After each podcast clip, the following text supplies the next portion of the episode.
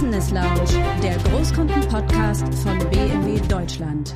Diesmal Wolfgang Schulz, Leiter des Großkundengeschäfts bei BMW und Thomas Becker, Leiter Nachhaltigkeit und Mobilität bei BMW. Die beiden sprechen über die Bedeutung des Themas Nachhaltigkeit und die Verantwortung, die das Unternehmen für unser Klima übernimmt. Wenn Sie nichts tun würden in einem reinen Business-as-usual-Szenario, würden Sie ja bei einem elektrischen Auto doppelt so viel Emissionen in der Lieferkette haben wie bei einem Verbrenner. Ein wichtiger Ansatz ist hierbei, bereits die Produktion nachhaltiger zu gestalten. Je mehr Sekundärmaterial Sie einsetzen, desto weniger Erzgruben müssen für unsere Produkte gebuddelt werden. In unserem Podcast unterhält sich Wolfgang Schulz mit seinen Gesprächspartnern über Themen aus den Bereichen Technologie, Mobilität und Gesellschaft und liefert so spannende Einblicke in die Welt von BMW. Schönen guten Tag. Der heutige Podcast beschäftigt sich mit Nachhaltigkeit bei BMW. Ich darf begrüßen sehr herzlich den Herrn Dr. Becker, Leiter Nachhaltigkeit und Mobilität bei der BMW Group und mein Name ist Wolfgang Schulz. Ich leite den Großkundenbereich im Vertrieb Deutschland. Ja, Herr Dr. Becker, Nachhaltigkeit bei BMW ist ein sehr wichtiger Punkt. Welche Ziele verbindet denn die BMW Group mit Nachhaltigkeit? Nachhaltigkeit ist für uns, Herr Schulz, ja eine ganzheitliche Aufgabe. Und die besteht aus drei Säulen, E, S und G, Neudeutsch, also Environment, Umwelt, Gesellschaft und Governance. Und natürlich steht für uns unter Umwelt momentan im Mittelpunkt das Thema Klima. Wie bringen wir unseren CO2-Fußabdruck gesamthaft so nach unten, dass wir sagen können, jawohl, wir sind beim Pariser Klimaabkommen Teil der Lösung. Wir müssen das aber so machen, dass wir auch gesellschaftlich einen Wertbeitrag leisten und gleichzeitig sicherstellen, dass wir zum Beispiel, wenn es um den Abbau von Rohstoffen geht, die größtmögliche Sicherheit schaffen, dass die Menschenrechte eingehalten, dass Umweltstandards respektiert werden. Und das alles müssen wir so tun, dass es auch belastbar und verlässlich ist. Also eine Berichterstattung, die tatsächlich belegt, dass das, was wir sagen, auch das ist, was wir tun, dass wir nicht nur Visionen und Claims produzieren, sondern tatsächlich belastbare Daten zu dem, was wir abliefern. Und natürlich, wenn man das Thema Umwelt sich anschaut, gibt es die Klimadimension, aber und dafür steht das Thema Kreislaufwirtschaft auch. Es geht auch um die Frage der Ressourcenschonung, um die Frage, wie groß ist unser Fußabdruck in Form von Primärmaterial, den wir brauchen und wie können wir den nach unten bringen und gleichzeitig das Klima schonen. Ja, die Sensibilität auch in der Öffentlichkeit bei unseren Kunden nimmt dort immer größeren Stellenwert ein. Und äh, im Großkundenbereich war es in der Vergangenheit, die Jahre zuvor, dass dort das Thema Nachhaltigkeit nachgefragt wurde.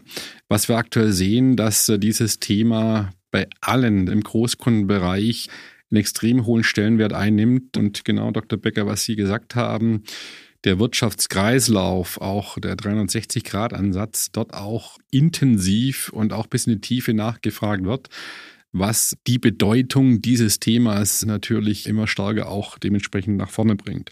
BMW fokussierte Nachhaltigkeit schon sehr lange, auch in der Vergangenheit. Wo waren denn so die ersten Schritte, wo BMW das Thema Nachhaltigkeit in der Unternehmensstrategie auch fokussiert und getrieben hat? Wir haben uns natürlich frühzeitig jenseits der Frage, wie betreibe ich Werke nachhaltig und sauber, intensiv auch äh, mit Innovationen im Produkt beschäftigt. Nicht nur seit wir die ersten elektrischen BMW 1602 auf der 72er Olympiade fahren gelassen haben, da brauchten wir eigentlich noch zwei Stück davon, um eine Marathondistanz äh, reichweitentechnisch zu bewältigen, haben wir zum Beispiel ja mit dem Thema Wasserstoff sehr frühzeitig agiert, mit mehreren Pilotflotten, zuletzt mit dem 57 HL. Wir haben aber vor allen Dingen, glaube ich, ich, seit 2011 mit dem Project I, aber auch schon davor mit dem elektrischen Mini gezeigt, dass wir das Thema Elektromobilität ernst nehmen, dass wir es aktiv vorantreiben und auch unsere aktuellen Zahlen, wo wir ja unseren Absatz an elektrischen Fahrzeugen verdoppelt haben gegenüber dem Vorjahr, zeigt, dass das für uns ein wichtiger Erfolgsfaktor ist und ist Ausdruck davon, dass wir konsequent äh, die CO2-Emissionen in unserer Flotte mindern.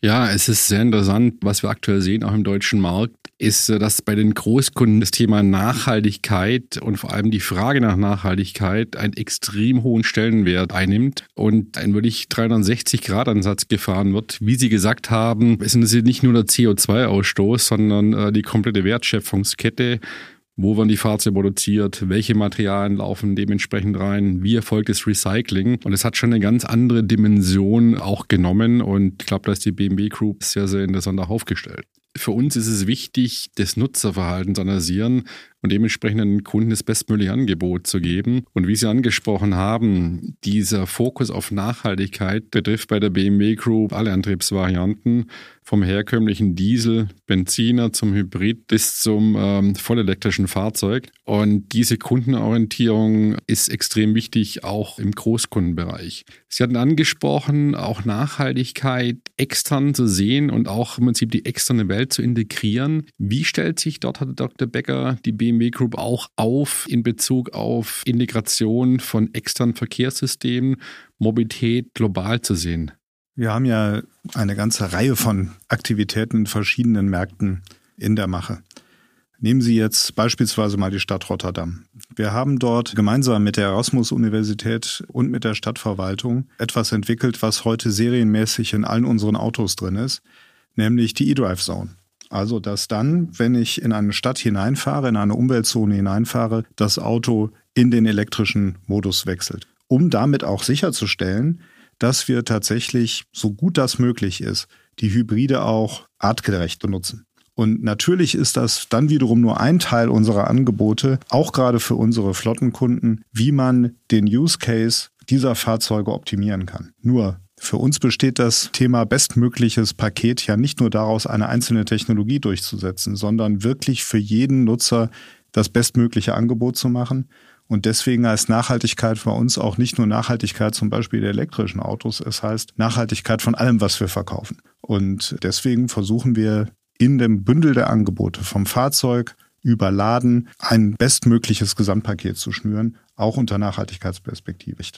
Und ich glaube zum Beispiel mit der Entscheidung in unseren Elektromotoren keine seltenen Erden zu brauchen, haben wir hier auch einen wichtigen Schritt gemacht für die Integrität unserer Lieferkette, für die Minimierung von Risiken, die aus Risikomaterialien, Risikoregionen hervorgehen können. Wir haben aber, und das ist schon ein wichtiger Punkt, alles unternommen, um sicherzugehen, dass sie auch wirklich in der Gesamtbilanz positiv fahren. Wenn Sie nichts tun würden in einem reinen Business-as-usual-Szenario, würden Sie ja bei einem elektrischen Auto doppelt so viel Emissionen in der Lieferkette haben wie bei einem Verbrenner. Sie fahren immer noch CO2-ärmer mit einem elektrischen Fahrzeug, aber sie lassen einen erheblichen Teil des Potenzials liegen, wenn sie nicht auch in der Lieferkette etwas tun. Und da haben wir ja mit vielen Verträgen, zum Beispiel mit unseren Batterielieferanten, heute schon Vereinbarungen, in denen festgeschrieben ist, dass zum Beispiel für die Belieferung von BMW nur erneuerbare Energien eingesetzt werden, was einen erheblichen Einspareffekt auf unsere Fahrzeuge hat.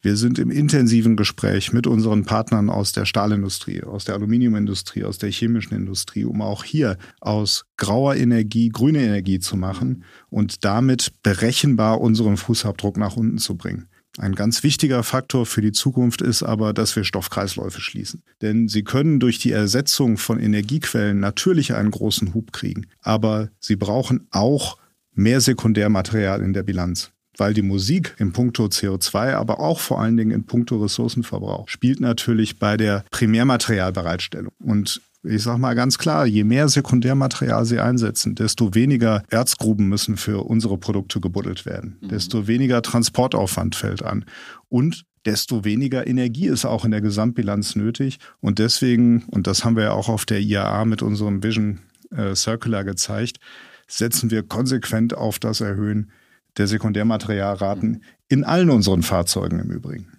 Das ist interessant, Herr Dr. Berger, was Sie ansprechen, in allen unseren Fahrzeugen. Denn die Punkte, die wir jetzt auch angeführt haben, haben natürlich bei der BMW Group einen Einfluss auch auf alle Antriebsmotoren. Absolut. Es geht uns um das richtige Gesamtpaket unter Anerkennung der Unterschiede der Anforderungen. Es gibt nicht das eine Auto, das für jeden Use Case das Beste ist. Und das reicht eben von vollelektrischen Angeboten über die Hybride, wo wir ja sehr viel unternehmen, um auch die bestmögliche, die artgerechte Nutzung zu unterstützen, bis hin zu den Verbrennern. Und gerade auch die Beratung ja durch Sie und Ihre Kollegen, die ist ja essentiell dafür, dass man sagen kann, ja, von uns bekommt man das Angebot mit dem richtigen Footprint für den Use Case, um den es geht. Mhm. Ja. Nachhaltigkeit auch im Rahmen der Finanzwelt ist ja nicht nur bei der BMW Group, sondern bei allen Unternehmen ein extrem wichtiger Punkt. Das heißt, wenn ich am Kapitalmarkt heute aktiv werden möchte, muss ich mich nachhaltig aufstellen. Da vielleicht Frage auch Herr Dr. Becker in dem Thema Messung der Nachhaltigkeit. Welche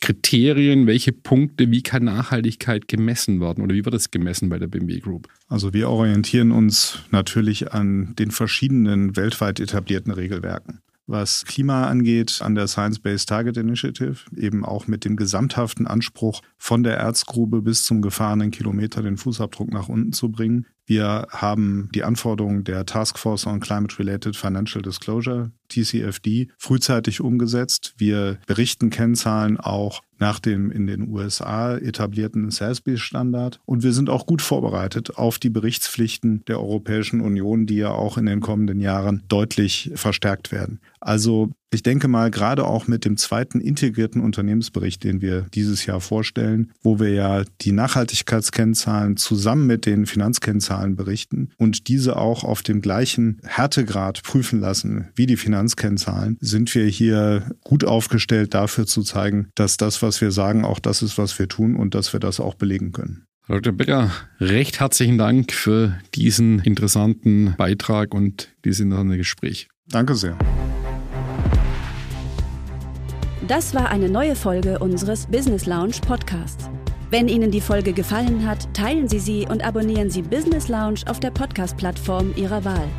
Haben Sie Feedback oder Wünsche für weitere Themen in unserem Podcast? Dann schreiben Sie gern einen Kommentar oder senden Sie uns eine E-Mail an businesslounge@bmw.de.